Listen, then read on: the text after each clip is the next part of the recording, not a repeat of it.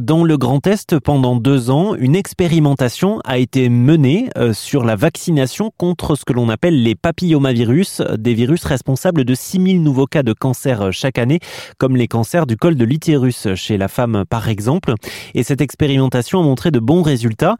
Euh, pour en discuter, j'accueille le professeur François Bricaire par téléphone, qui est infectiologue. Bonjour professeur. Bonjour. Alors je le disais, cette expérimentation a très bons résultats puisque chez les jeunes scolarisés en classe de 5e dans le Grand Est, le taux de vaccination est passé de 9 à 27% la première année et de 14 à 31% la seconde. Et ça, c'est une bonne nouvelle puisque récemment, le gouvernement a annoncé l'extension de ce test euh, à, tout le pays. Donc, ça veut dire que quand on sensibilise à l'efficacité de ce vaccin, eh bien, ça marche. Exactement. Euh, donc là, il y a tout un travail pédagogique pour essayer d'expliquer la vaccination, d'expliquer pourquoi il faut vacciner et les filles et les garçons et d'essayer de faire en sorte que dans les années futures, euh, on ait quand même une meilleure couverture vaccinale.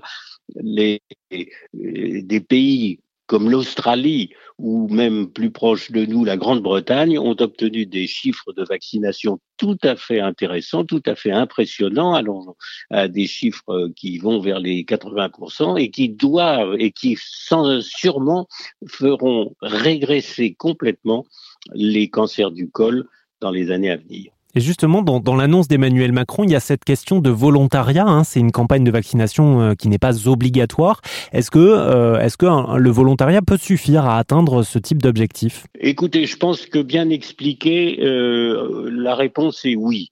On voit bien que quand on rend obligatoire une vaccination, ça entraîne automatiquement un certain nombre de réactions négatives, des réserves sur le vaccin, etc. Donc je pense que si on vaccine en expliquant, en faisant comprendre l'importance du problème, on devrait pouvoir, surtout si la vaccination est prise en charge complètement euh, financièrement et que par conséquent, il y a une facilité d'accès à l'injection vaccinale. Bien sûr, et la, la, prévention et la communication est importante. Hein. Moi, j'ai 30 ans, par exemple, et je me souviens que les, les filles de ma génération, on leur déconseillait hein, carrément euh, à l'époque où on était au collège, justement, euh, ce, ce, vaccin contre les papillomavirus. Euh, donc, il y a, y a, eu quand même un, un changement de discours en quelques années. Oui, ben écoutez, euh, c'est clair que les progrès de la médecine peut-être font que on connaît mieux ce que l'on fait avec un vaccin, que l'on a des vaccins de grande qualité. Euh, il y, a, y, a, y, a, des vaccins qui protègent contre différents. Alors il y a, y a, y a plusieurs un papillomavirus et l'essentiel est de couvrir le maximum de ces papillomavirus qui donnent ou qui risquent de donner des cancers. Enfin, une dernière question, professeur euh, Bricaire. Quand on contracte hein, un papillomavirus, euh, quels, sont les, traitements si euh, malheureusement on n'a pas été vacciné?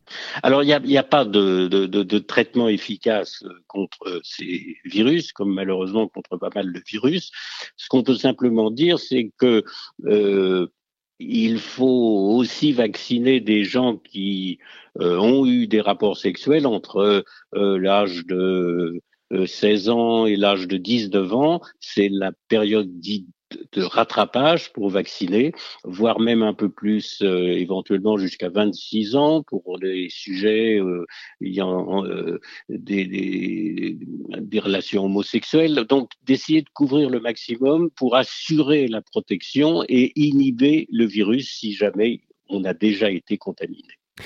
Eh bien écoutez, merci beaucoup professeur François Bricard. Je rappelle que vous êtes infectiologue et qu'on vient de parler ensemble de la future campagne de vaccination contre les papillomavirus. Merci à vous. Merci beaucoup.